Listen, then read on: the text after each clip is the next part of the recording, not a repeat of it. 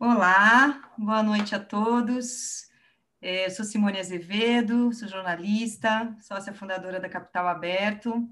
E tenho o enorme prazer de receber hoje com a gente, no Espaço Conexão Capital, a economista Mônica De Boyle, professora da Escola para Estudos Internacionais Avançados da Universidade Johns Hopkins, nos Estados Unidos, e pesquisadora sênior do Instituto Peterson para Economia Internacional.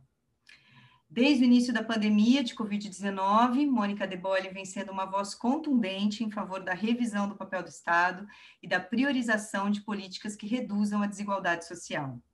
Em setembro, ela lançou o livro Ruptura, que é o primeiro de uma série de três volumes voltada a analisar os impactos socioeconômicos da crise em que estamos todos mergulhados. Mônica, boa noite. Muito obrigada por aceitar o nosso convite. É um imenso prazer para a gente ter você aqui hoje. Muito boa noite. Para mim é um enorme prazer estar de novo aqui com vocês, com a, com a Capital Aberto. É uma revista que eu gosto muito, sempre apreciei muito, fico muito feliz. Obrigada. Eu pensei da gente começar é, falando pelo começar pelo Ruptura, né, que você lançou em setembro. É, foi um livro gestado na, na pandemia, né? E parte de uma série de três edições chamada Pilha de Areia, é, pelo que eu consegui aí observar. É, me parece que ele é o resultado de uma série de análises né, de que você vem fazendo nos últimos anos sobre economia e desenvolvimento social. É, então, eu queria te pedir para começar contando um pouquinho para a gente que ruptura é essa, ou que rupturas são essas, e qual que é o significado desse projeto e também do título do livro. Obrigada. Bom, o título desse livro, é, embora o, o livro, na realidade, trate dos temas todos relativos à pandemia, em grande, em grande medida, assim, são reflexões sobre a pandemia é, ao longo dos, desses últimos vários meses e da mudança de eixo na discussão do debate público, do debate de, de políticas públicas e de políticas econômicas. É, apesar de, dessas reflexões terem sido feitas nesse momento e do livro ter sido lançado como um livro de análise assim das políticas públicas em meio à pandemia, na verdade muitas das reflexões que estão aqui é, são reflexões que já vinham de antes, é, que minhas que já vinham de antes de, antes da pandemia, de bem antes da pandemia, na verdade, porque eu acho que o que a gente viu é, acontecer nos últimos a gente pode fazer um traçado aí de 10 ou 12 anos. Acho que traçado da década talvez seja bom porque a gente pega exatamente 10 anos, mas é tudo o que aconteceu pós-crise de 2008. A crise de 2008 já tinha colocado a economia, digamos assim, tradicional, a maneira tradicional de se pensar a economia e a política econômica em xeque, porque uma porção de coisas que se achava que não poderiam ser feitas foram feitas sem as consequências que se imaginava que elas teriam. Então, a, a macroeconomia, pelo menos, e a área da da economia que lida com política monetária, política fiscal, enfim, que pensa na coordenação dessas diferentes políticas em torno de, de determinados objetivos, essa era uma área que já estava sob questionamento intenso, na realidade, desde a crise de 2008, e que apenas se intensificou mais ainda ao longo do tempo, à medida em que novos é, temas foram surgindo, como, por exemplo, temas relativos à automação do mercado de trabalho, o que, que isso significa, como é que isso pressiona a política pública, como é que isso pressiona o papel do Estado, papel do Estado na economia exercido por meio da política fiscal, então como é que isso, isso pressiona a política fiscal. Então, esses temas já estavam aí colocados, e um tema antigo que ressurgiu, que foi o tema da desigualdade no mundo, né, na realidade, em todos os países. É, embora é, para nós esse seja um tema muito presente, sempre foi um tema muito presente no Brasil, porque o Brasil ainda é um país extremamente desigual, está entre os mais desiguais do mundo. A América Latina, como região, é uma das regiões mais desiguais do mundo, mas esse tema surgiu também é, como extremamente importante na definição de políticas públicas nos países desenvolvidos. E Portanto, tem muita reflexão aqui, as reflexões a respeito de renda básica, papel da renda básica, eu falo aqui porque o livro está do meu lado, então eu fiz assim aqui porque ele está aqui. É, as reflexões sobre renda básica, é, as articulações sobre é, o papel da proteção social, o papel do Estado em garantir proteção social em alguma medida, levando em, em, consideração sempre as restrições fiscais existentes, mas, claro, trabalhando com elas. Essas eram reflexões com as quais eu já estava é, lidando há algum tempo, escrevendo a respeito há algum tempo e discutindo. É, quando eu me mudei para cá, para Washington, de volta, em 2014, e fui trabalhar lá no, no Peterson Institute, onde eu estou hoje, além de dar aula lá na, na, na Johns Hopkins, esse é um, esse é um tema assim que tem sido é, fonte de muitos debates nossos lá e de debates mundiais até. É, tem, tem uma declaração dessa semana, inclusive um discurso dessa semana da Cristalina Georgieva, que é a, a diretora gerente do FMI, onde ela coloca no centro da discussão é, essa, essas questões relativas à, à, à proteção social. Então, isso tudo já estava posto. Aí veio a pandemia e deixou isso mais desnudado ainda, né? deixou tudo isso ainda mais evidente. A necessidade de pensar em tudo isso ficou muito mais urgente. Então foi com foi nesse embalo assim que eu acabei escrevendo esse primeiro livro, ruptura, porque a pandemia é uma ruptura, ela é uma ruptura em muitos sentidos, ela é uma ruptura em relação ao nosso entendimento de como o mundo funciona, ela é uma ruptura em relação ao nosso entendimento de quais são as coisas que, que servem, quais são as coisas que não nos servem mais. É, e, e nesse, nesse, nesse ambiente assim de, de, de muita de uma, de uma transição muito abrupta, de uma transição muito intensa, eu achei que era o momento de, de escrever esse livro. Ele é parte de uma série, é, como você disse, Simone, vai ter o segundo livro dessa série é um livro com reflexões assim um pouco mais para o futuro a partir da pandemia e aí levando em conta a área de saúde na qual eu me meti quando a pandemia começou eu resolvi estudar medicina e estou fazendo isso agora estou é, estudando medicina aqui então, eu, o segundo livro vai ser uma mistura de economia e saúde, assim, bem, bem integrada. então, falei. Ter, não, mas e aí conta o terceiro, então, já já está já tá no planejamento? O terceiro está no planejamento, o terceiro é a continuação do segundo, em princípio. Então, assim, o segundo não vai ser exatamente a continuação desse. Né? Esse, esse livro aqui, ele encerra as rupturas. O segundo livro é uma reflexão sobre a interação entre saúde e economia, inteiramente entre reflexão entre saúde e economia. Inclusive, é um livro que vai ter três partes. A primeira parte é, do, do segundo livro vai ser inteiramente sobre ciência e vai ser inteiramente sobre é, imunologia, virologia, imunização, vacinas. A primeira parte vai ser inteiramente médica. É, a segunda parte vai trazer, portanto, essa visão de como a economia e a área de saúde devem se integrar. A terceira parte do livro é uma visão assim, bom, e agora, né? Para ir puxar esse gancho no terceiro fio e continuar com o e agora. Maravilha. Muito bom. Vamos esperar os demais e, e aproveitar esse, né? Por enquanto. É, você você é, fala, tem uma, uma, uma, fala muito interessante, que é, é você diz que a, que a, economia ela tem uma, uma deficiência, o coronavírus ele mostrou uma deficiência grave da economia moderna, que foi justamente abandonar os debates, os debates éticos e morais. É, você é economista, você conviveu com economistas, você tem uma formação em mercado. Por que, que isso aconteceu? Em que momento essa separação aconteceu e não se conseguiu juntar mais? Olha, eu acho até que essa, essa junção ela está acontecendo agora. Ela ela está acontecendo no debate público internacional. Ela não está acontecendo no debate público brasileiro. Então, assim, se, se eu for pensar no, no arco histórico assim da economia, do pensamento econômico, a, a economia nasceu é, da filosofia moral. Né?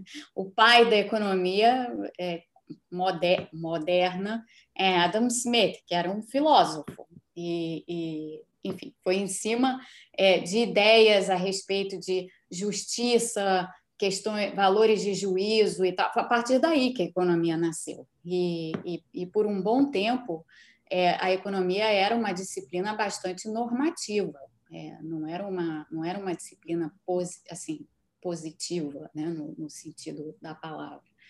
Ela se transformou nisso, mais ou menos, na segunda metade do século XX, quando aqui nos Estados Unidos, em particular, é, se começou a querer transformar narrativas a respeito da economia em modelos, né? em, em, modelos quantitativos, em análises quantitativas, e, e, e houve uma, uma, um processo de teorização intensa assim, da economia, no sentido de transformá-la numa, numa ciência social com uma, com uma, com uma espécie de, de de pegada mais analítica e, e, e quantitativa. E isso dominou, ou acabou dominando o mainstream do que se ensina em, em, economia. Então, quando, quando se faz, eu tendo sido professora já de graduação no Brasil, professora de pós-graduação no Brasil e aqui, também tendo lecionado na LSI, é, onde eu fiz meu doutorado, por muito tempo também na graduação e também na pós-graduação,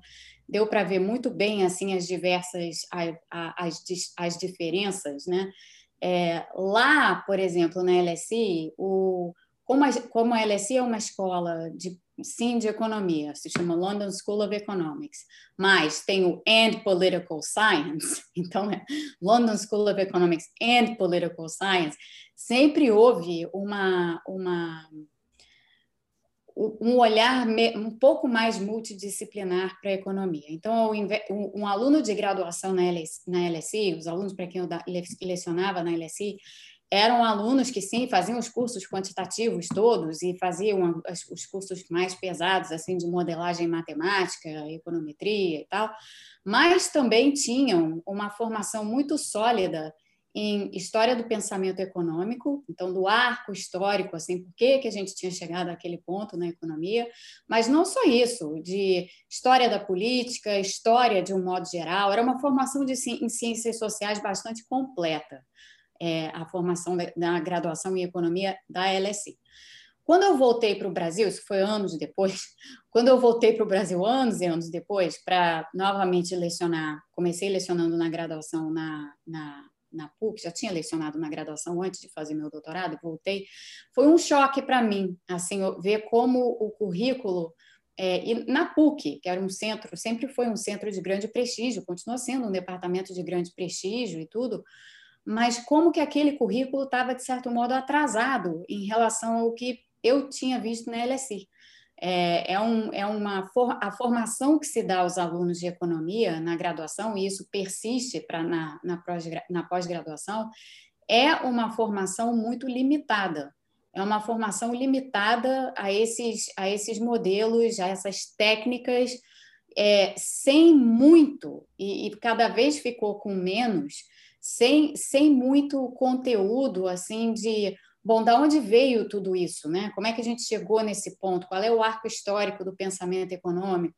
Isso sempre me incomodou muito, assim, porque faz falta. Você não tem como ser um bom economista se você não tiver uma visão é, mais de cientista social, porque afinal de contas um economista é um cientista social. Então eu sempre tive esse incômodo um pouco com, a, com, com alguns com a, com a economia mainstream, principalmente a manifestação dela no Brasil. É, a minha ajudava nesse incômodo o fato de eu ter vindo de uma geração de, de, eu ter aprendido com uma outra geração de economistas que não via a economia desse modo. Meu pai era economista, é, trabalhou inclusive com, com o Simonsen, foi professor do IB, foi professor da Fundação Getúlio Vargas, trabalhou, trabalhou no, no IBRE muitos anos, foi professor da PUC é, o Dionísio Dias Carneiro, que era muito amigo dele e que foi meu mentor. E essas duas pessoas eram, eram, eram verdadeiros cientistas sociais, e esse foi o exemplo que eu tive. Então, essas limitações assim no, no Brasil sempre me incomodaram demais. E isso piorou, isso piorou muito, isso piorou muito com o tempo.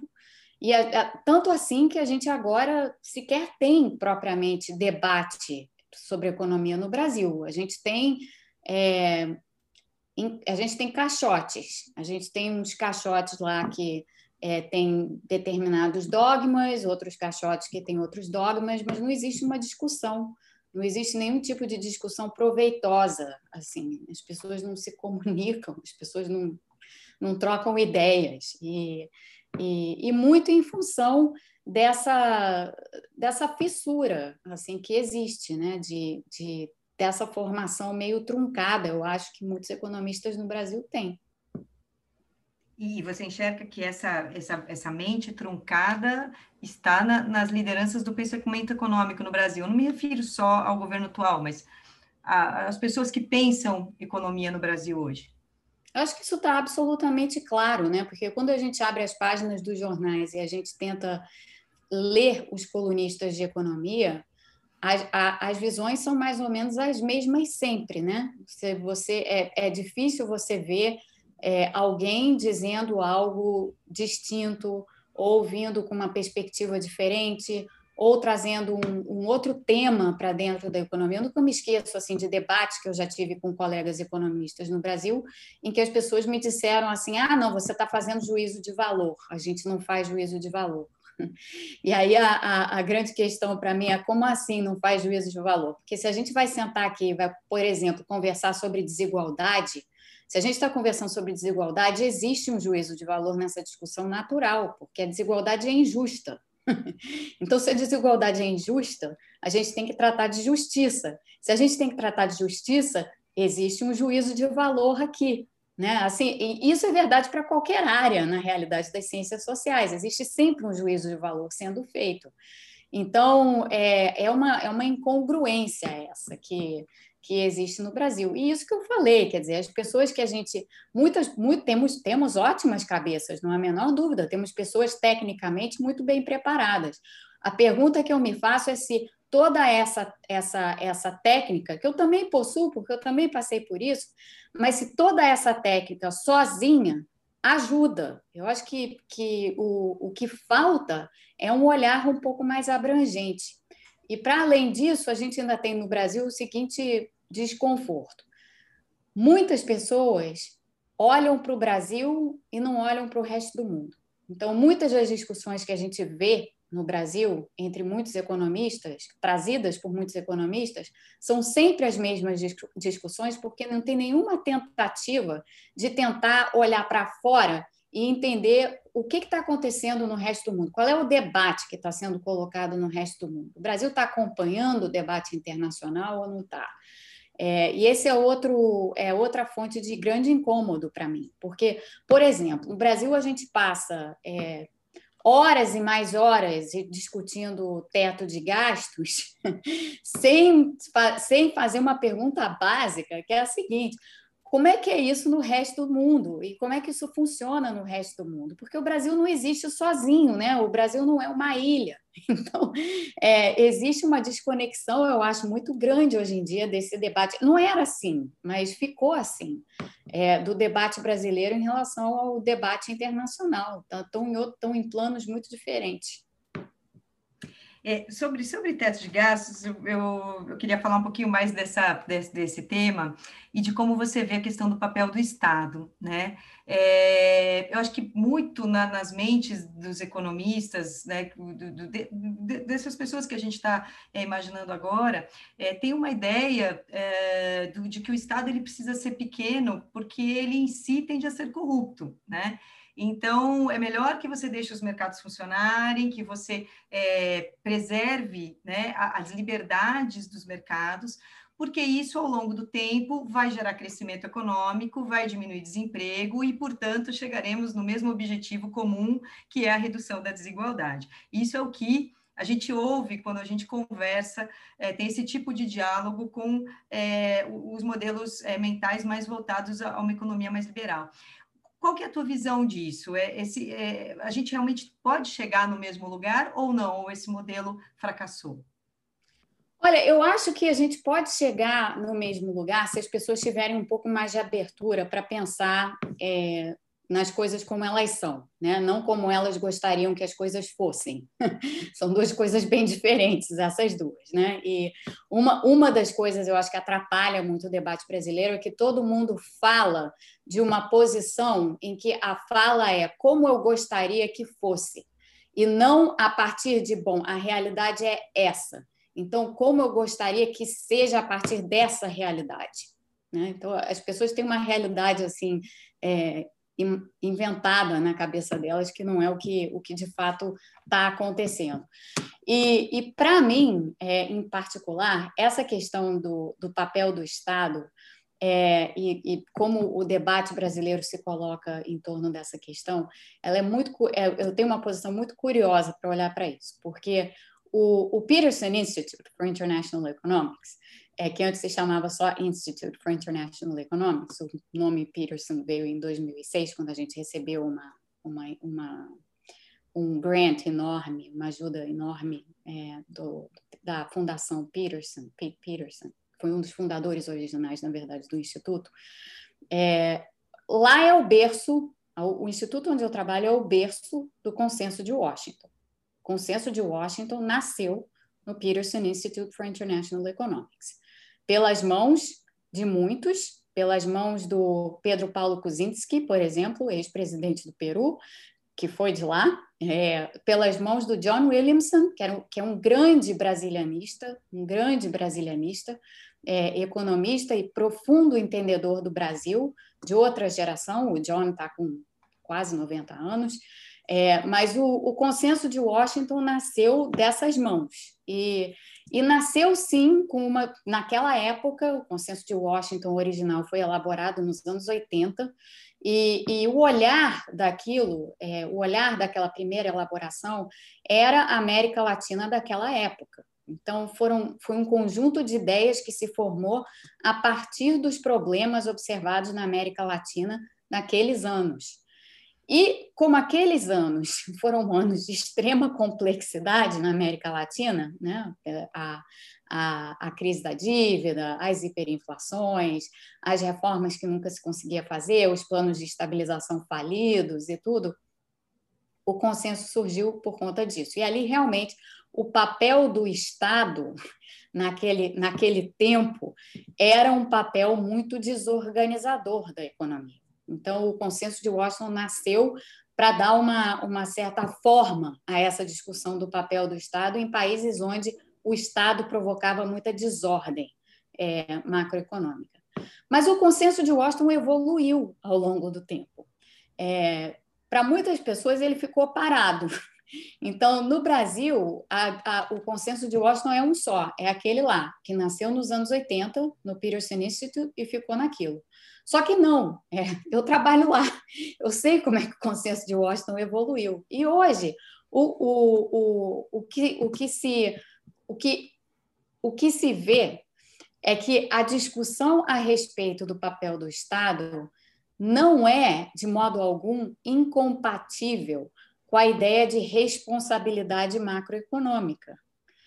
Passa, e tudo isso passa por uma questão de você ordenar a forma como o Estado se relaciona com a economia e como você coloca o papel do Estado. Então, é perfeitamente possível hoje você pensar num tamanho de Estado que tem a capacidade de prover aquilo que a economia precisa, digamos, na área de proteção social, na área de saúde, na área de saneamento básico, é, na área de educação, aquelas áreas onde o Estado tem que estar presente, e a gente sabe que tem que estar presente, porque o mercado sozinho não funciona bem nessas áreas, é, e, e, dá para perfeitamente para você ter essa, essa, esse papel complementar ou esse papel simbiótico, na realidade, que combina a ação do Estado com a ação do mercado.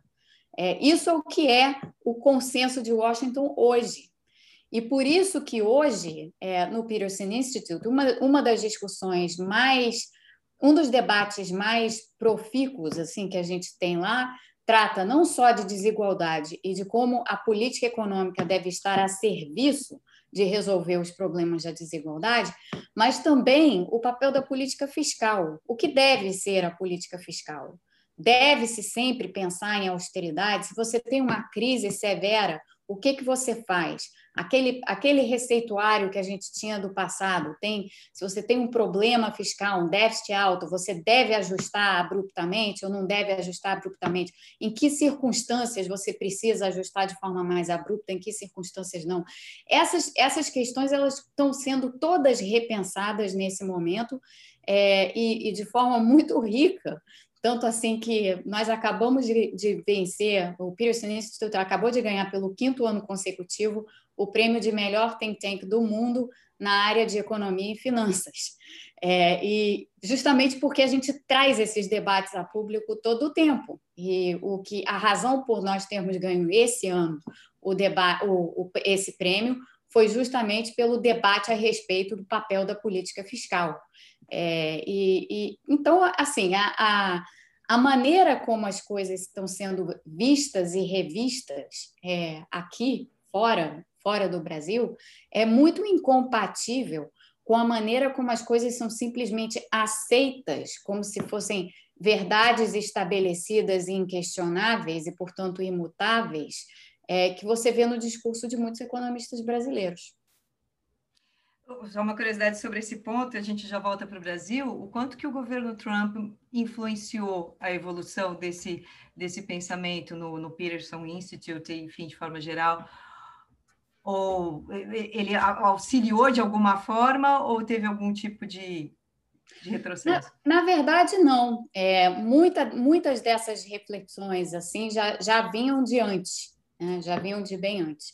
E eu diria até que elas precedem, em grande medida, precedem até a crise de 2008. Mas a crise de 2008 foi realmente o que impulsionou, impulsionou a revisão de uma porção de coisas e a revisão de uma série de caracterizações assim que pareciam imutáveis assim da, da, da, política econômica. Então, acho que se tivesse que colocar um marco, eu diria que a crise de 2008 é que foi um marco importante.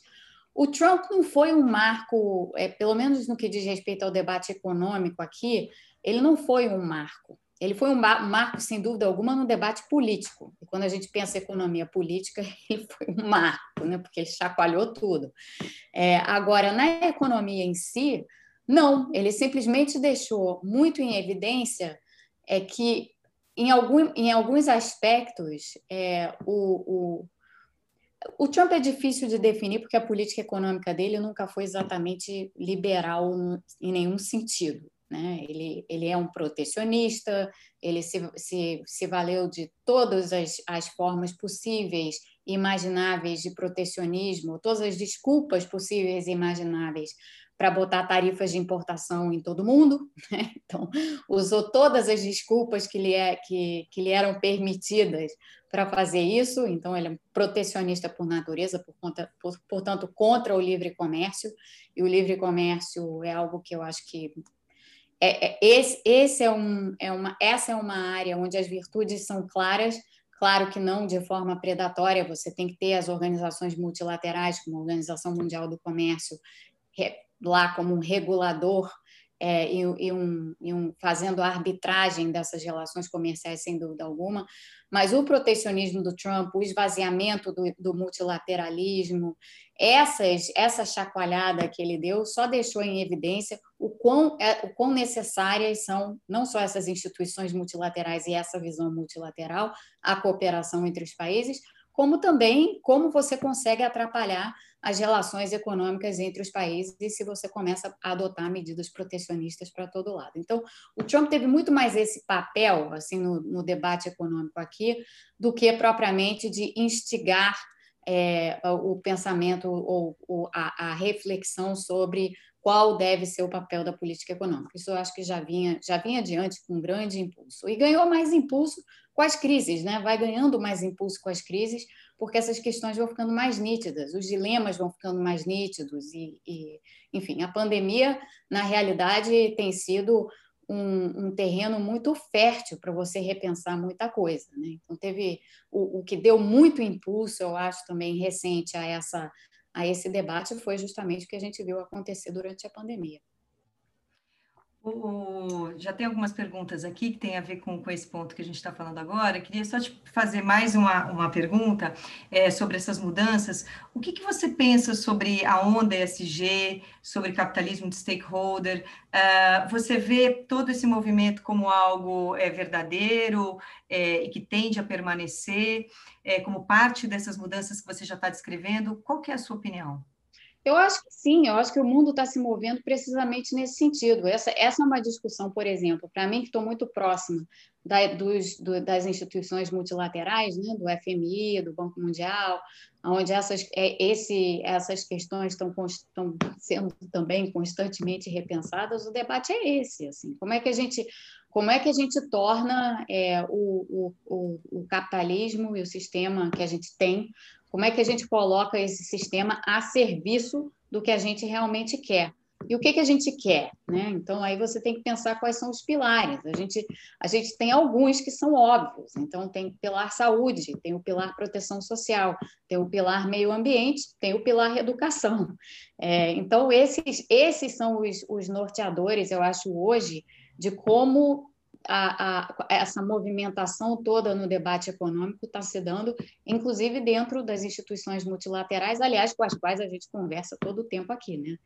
É, então, eu acho que isso daí é uma... É uma essa transformação ela não vai ser súbita, mas ela vai acontecer, porque o, o, o que nós estamos enfrentando agora, em termos de, de dilemas de política pública, não vai desaparecer, porque na, a, a realidade é a pandemia vai acabar, mas os desafios que a pandemia nos impôs não vão acabar.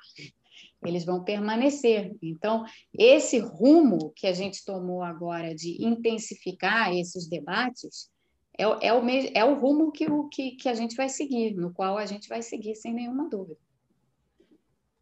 É, eu queria trazer aqui um ponto do, do Thomas Bru, que foi trazido, foi, foi, ele colocou aqui no chat, é, que é como conciliar um programa de renda mínima e redução das desigualdades com uma gestão fiscal responsável. Você comentou que você acredita que isso é sim bastante possível. É, fala um pouquinho mais dessa pois é, conciliação é, para gente. Tem várias ideias, é, há, várias, há várias formas né, de você, você desenhar um programa de renda mínima. Lembrando o seguinte: um programa de renda mínima, no caso brasileiro em particular, é, dadas as nossas restrições fiscais, a gente não conseguiria começar um programa de renda mínima de forma universal. Então, essa é uma ideia, eu acho, extremamente é, interessante de se pensar, mas muito difícil de se, de se executar a curto, médio prazo. Assim, talvez um dia a gente consiga chegar lá, e eu acho que o tipo de programa que a gente de, que a gente deve desenhar no Brasil deve ser algo sobre o qual a gente consiga construir. Né? Para se um dia a gente conseguir fazer o caminho para chegar até uma renda mínima universal, que bom que seja assim. Mas hoje isso não é viável. Então, o que, que é viável hoje? Tem, tem várias ideias é, em circulação.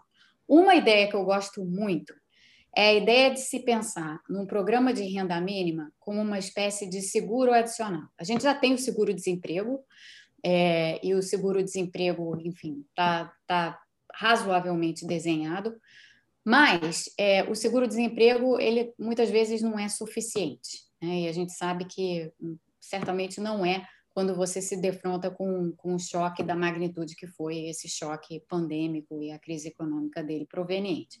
Então, como é que você pensa num seguro auxiliar, digamos assim? É um programa de renda mínima que essencialmente faz o seguinte: você, você segmenta, tem que segmentar, porque, de novo, como eu disse, não é uma renda universal. Então, você tem que segmentar e focalizar naquela população que está desassistida. Quem é a população desassistida no Brasil hoje? Para as pessoas que estão na pobreza, a gente tem um programa muito bem focalizado que é o Bolsa Família. E eu acho que com o Bolsa Família, as únicas coisas que a gente precisa fazer são fortalecer o Bolsa Família, no sentido de manter a integridade do Bolsa Família, tal qual ele existe, é, ajustar, sim, o benefício um pouco, não muito, um pouco, pra, porque ele ficou muito defasado ao longo dos últimos anos. Lembrando que o, o Bolsa Família, o benefício do Bolsa Família, ele não tem qualquer tipo de regra de reajuste, ele não tem. Então, por conta disso, ele acaba ficando defasado mesmo e ficou nos anos anteriores por conta de inflação mais elevada. Mas, de um modo geral, é um programa que funciona muito bem, está muito bem desenhado. Precisa de alguns ajustes aqui e ali, mas está muito bem desenhado. Só que ele, ele tem um público-alvo e ele deve permanecer tendo esse público-alvo, que são os mais pobres. São, e, os mais, e não são mais pobres, assim ditos. São pessoas que não têm acesso ao mercado de, de, de trabalho formal. Então, são pessoas que realmente não têm condições de se manter, a não ser que seja por meio do recebimento de um programa de transferência de renda bem desenhado, como é o Bolsa Família, com condicionalidades, e um programa de renda mínima pode ter condicionalidades perfeitamente também, não precisa ser incondicional. É, o, o, auxílio emergencial hoje é incondicional, mas o programa de renda mínima não necessariamente precisa ser incondicional. As, condi as condicionalidades do Bolsa Família funcionaram muito bem para colocar crianças nas escolas, por exemplo, para ajudar é, essas famílias mais pobres a entenderem a importância de prover saúde e de colocar as crianças dentro do sistema de saúde cedo também. Então, o, o Bolsa Família fez realmente muito, muito por, um, por esse segmento da população e continua a fazer. É, mas tem um outro segmento da população que esse não é atendido por nenhum tipo de programa social hoje no, que existe hoje no Brasil, porque todos os nossos programas sociais são, de, são destinados e desenhados e focalizados na pobreza, é, que são as, aquelas pessoas que têm capacidade de, de que, que estão até no mercado de trabalho formal, mas que entram e saem do mercado de trabalho formal o tempo inteiro. O Brasil tem essa característica. Né? Outros países da América Latina também têm. Nós, aliás, nesse quesito, os países latino-americanos são todos muito parecidos. A gente tem um contingente de pessoas na América Latina no Brasil em particular que entram e saem da, da formalidade o tempo todo. São pessoas que estão oscilando constantemente entre a formalidade e a informalidade, a formalidade e a informalidade. Porque essas pessoas oscilam entre formalidade e informalidade, essas pessoas não são elegíveis para o Bolsa Família. Elas, elas não atendem aos critérios de pobreza, do que significa pobreza dentro do programa Bolsa Família. Então, essas pessoas, quando tem um choque da magnitude como a que a gente viu, essas são as pessoas que ficam completamente desassistidas, que ficam sem nada, né? que ficam sem nenhuma capacidade de sustentação. Então, qual seria, qual é a proposta de renda mínima que eu gosto? É uma proposta de renda mínima que dê a essas pessoas uma espécie de segurança econômica. De tal forma que, quando a economia estiver muito mal, quando a gente sofreu um choque, essas pessoas têm direito a receber um benefício a ser, a valor a ser definido de acordo com as restrições existentes e de acordo com o tamanho dessa população. O tamanho dessa população é de cerca de 25 a 30 milhões de pessoas, mais ou menos. Tá? Então, seria você dar a essas pessoas uma complementação de renda, aí tem que fazer as contas para ver o que, que, caberia no orçamento, isso muda o tempo inteiro, porque é, a, situação, a situação muda, mas que você desse um complemento de renda a essas pessoas na, na, quando a economia estiver mal, mas quando a economia estiver bem, esse benefício seria reduzido. Então, é um benefício que oscilaria com o ciclo. Ele não é um benefício constante ao longo do tempo. Você recebe o benefício quando a economia está mal e você recebe só, digamos assim, uma, um percentual bem menor do benefício quando a economia está bem. De tal forma que você mantém a renda, da, a renda mínima daquela pessoa constante ao longo do tempo. Então, ao longo do tempo, na média, a pessoa tem uma renda mínima que está mais ou menos constante, mas de prazo em prazo, né, no curto prazo, aquela renda está, na realidade, oscilando junto com o ciclo econômico. E, e, essa é um seguro, isso funciona como um seguro e funciona de uma forma é, que, que dá espaço para você fazer esse desenho de renda mínima sem, é, nessa, sem bater nas restrições fiscais que nós temos. Então, sem ter ideias muito malucas sobre, ah, então nós vamos gastar, sei lá, 2% do PIB, 3% do PIB, 4% do PIB com, com um programa desse tipo. Não, nós não podemos nem devemos fazer isso, até porque a gente também não pode desequilibrar os outros pilares do gasto público que são importantes. Então, você destinar muitos recursos para um programa de renda mínima significa que a área de proteção social vai acabar tendo uma importância maior do que a área de saúde, por exemplo, ou do que a área de educação. Então, você tem que ter uma equidade aí também do gasto, como é que você aloca nessas, nessas diferentes áreas. Então, é assim que eu penso o, um, programa de, um programa de renda mínima, é assim que eu acho que ele pode funcionar bem no Brasil. O valor, a forma como você faz o ajuste junto com o ciclo econômico e tal, tudo isso você define, é, sem, sem grandes problemas. É, mas, é, mas seria isso. Então, seria um programa que, no fim do dia, ia custar mais do que o Bolsa Família, mas lembrando, o Bolsa Família custa muito pouco, quase nada, né? é 0,4%, 0,5% do PIB, se tanto, hoje não chega nem a isso, porque está defasado. Então, seria um, um, um, programa que custaria um pouco mais do que isso, mas não, não chegaria nem a um ponto percentual do PIB. Muito bom, acho parece de fato uma excelente ideia e, e, e, ela vai acompanhando os ciclos econômicos, né? Vou trazer aqui um ponto do, do e também está aqui no chat do Luiz Felipe, que eu acho que tem, é, ele quer falar um pouco de como é que você concilia o papel do Estado com a iniciativa privada. Como é que você vê o papel de cada um, né? É, existe uma tendência forte no pensamento liberal de acreditar que a iniciativa privada é muito mais eficiente e, e vai muito bem né, em diversas áreas da economia. Como é que você vê essa separação? O que, quem deve ficar com, com qual parcela aí da, né, da, da gestão na, na, economia? Eu vejo assim, eu acho que o papel do Estado é, tem que estar focado em duas coisas. Numa, num, num primeiro ponto, na provisão de bens públicos, porque isso o, o mercado não tem como prover. Proteção social é um bem público, é, proteção ao meio ambiente é um bem público, saúde é um bem público, educação é um bem público. Então, é, a provisão disso é papel do Estado. Não à toa, é, a nossa Constituição está articulada exatamente nesses quatro pilares e define o papel do Estado exatamente nesses quatro pilares. Tá? Então, eu vejo o papel do Estado assim. Isso deve ser o Estado. É claro que tem é, a parte investimento público, o que você faz com investimento público, como você deve ordenar o investimento público. Mas aqui eu acho que existe muito espaço para parceria entre Estado e iniciativa privada e muitas coisas que a gente deixa de fazer no Brasil. Né? Acho que o saneamento básico é o exemplo mais claro disso. É, o não investimento no saneamento básico. Mas esse é outro ponto para outra discussão. O Estado deve ter empresas estatais? O Estado deve ter empresas é, que, que provêm e façam coisas que o mercado faz melhor? Não, não, não deve. Não deve, é, vai fazer de forma mais de forma ineficiente vai fazer de forma mais custosa e vai acabar, em vez de, dados, dado que os recursos são limitados, em vez de gastar nos quatro pilares fundamentais, vai acabar gastando em coisas que não precisa gastar. Então, tem um processo de racionalização do Estado que precisa ser feito no Brasil, sim. Eu não nego que isso, precisa, que isso precise acontecer.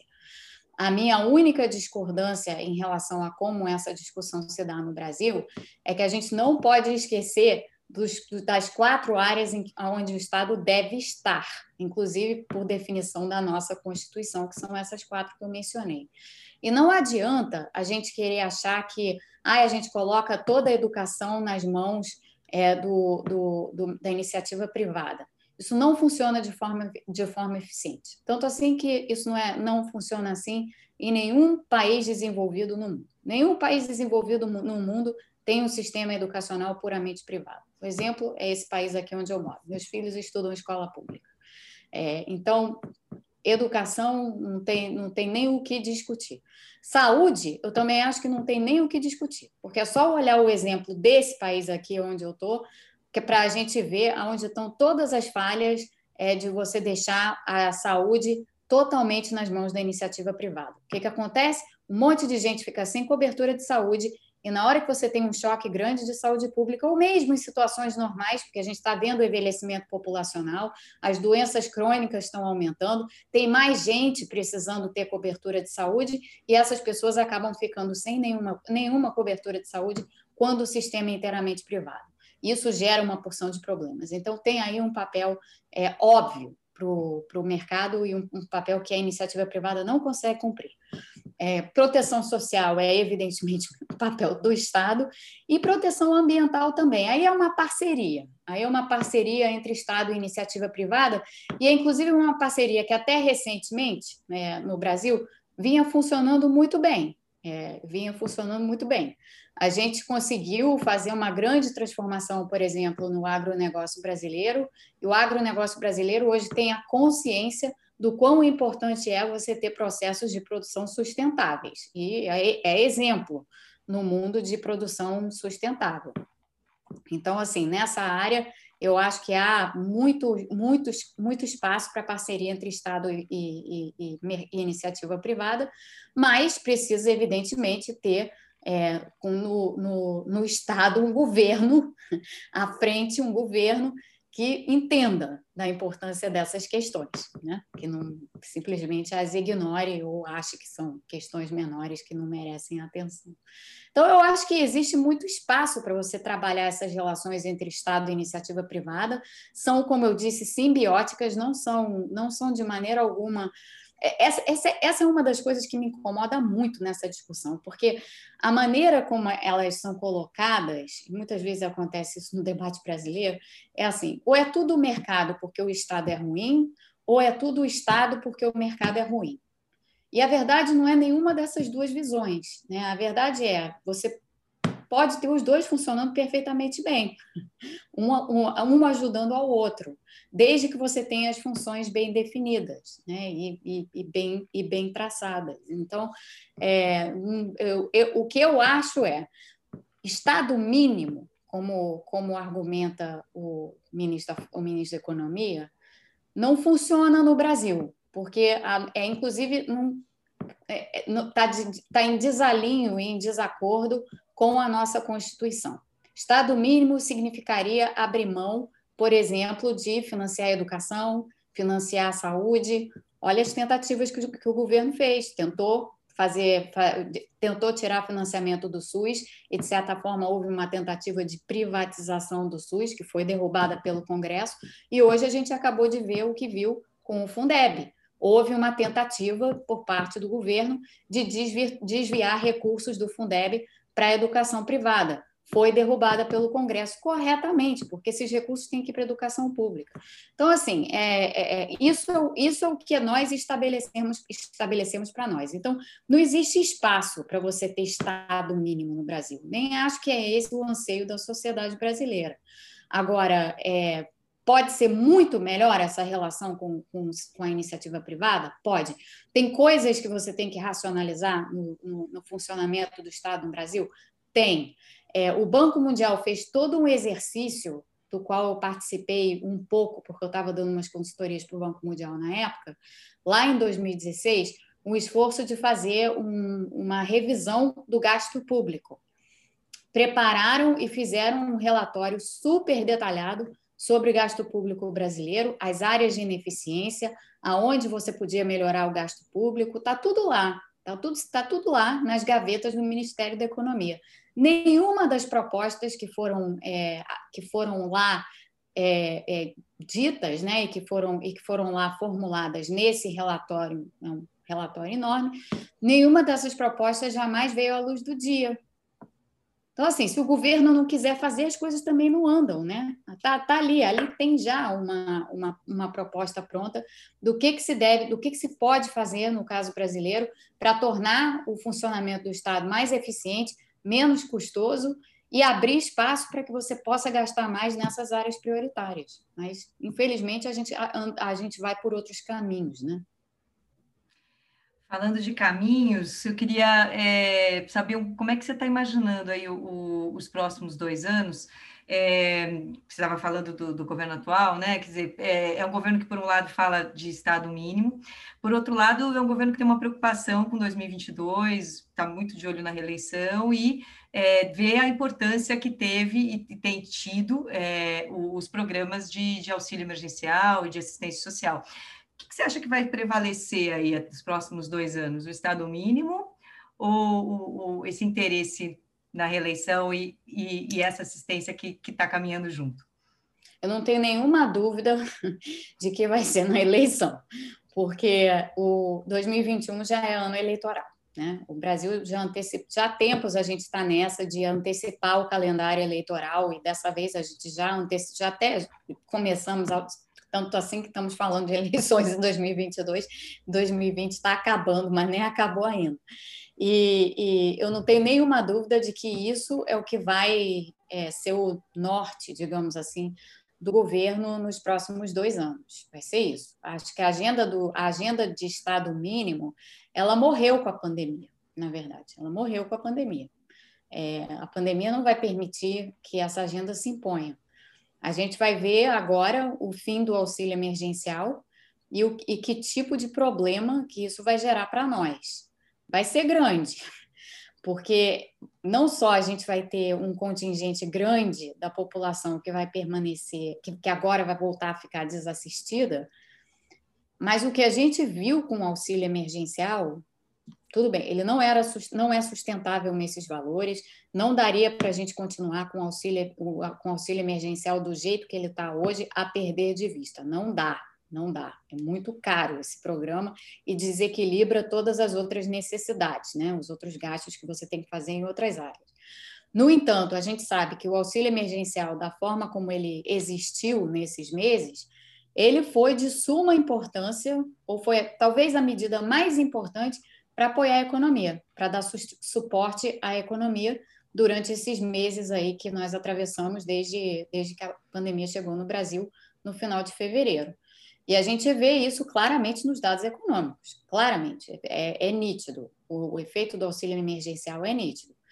Agora a gente vai, vai extinguir o, o auxílio emergencial. Isso terá um baque né, vai gerar um baque para a economia brasileira. A gente vai ter um, uma espécie de é, freada súbita. Vai acontecer uma freada súbita no Brasil.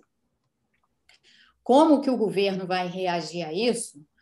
É, vai ser curioso de ver, porque o governo pode, por exemplo, reagir a isso, e talvez esse seja um risco maior, o governo pode reagir a isso com uma política absolutamente francamente populista.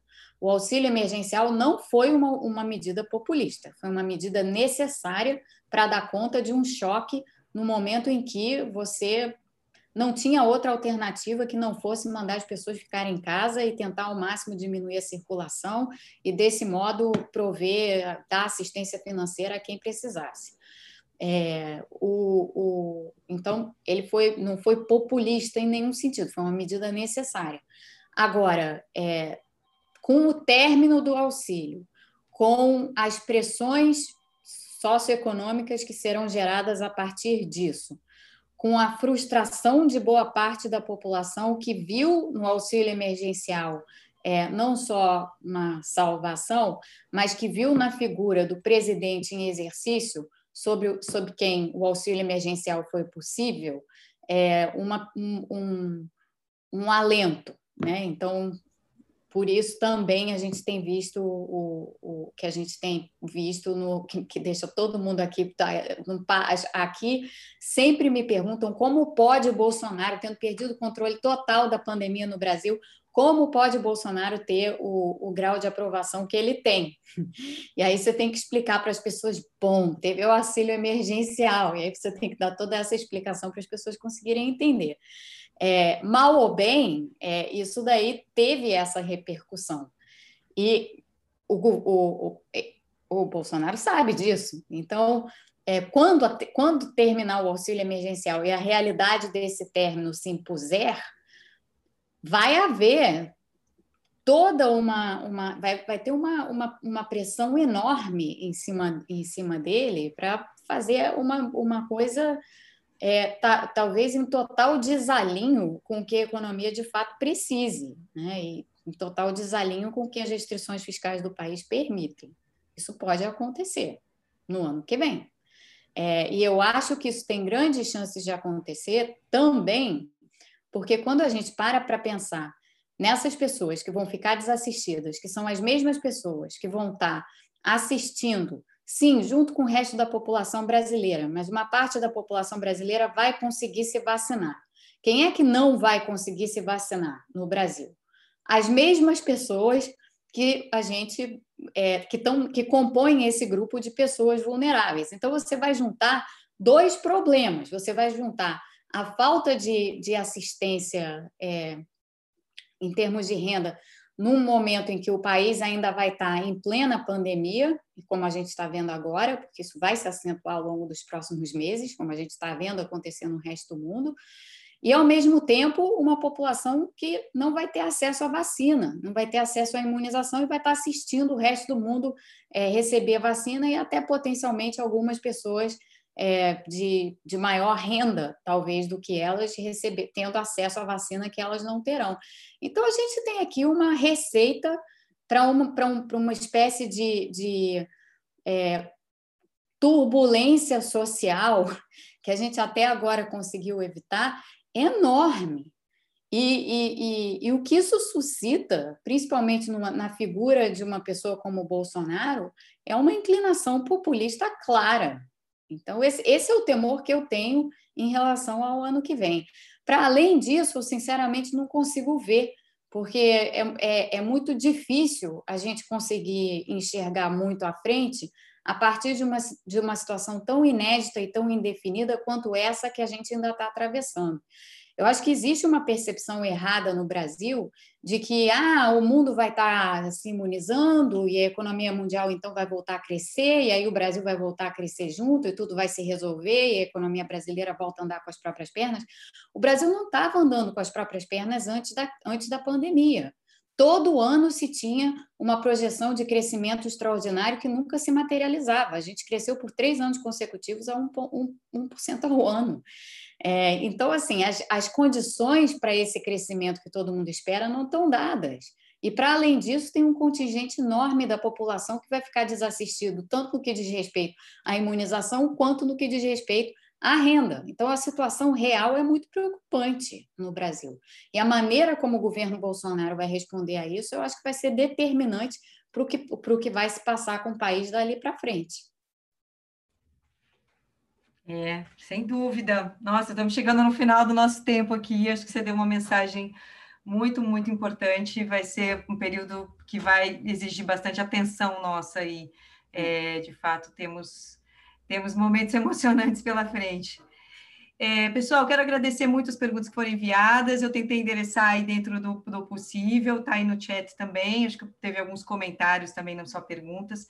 Mônica, te agradeço muito, desejo todo sucesso para o livro, para esse e para os próximos dois. Você realmente é, é, a voz dessa conciliação possível.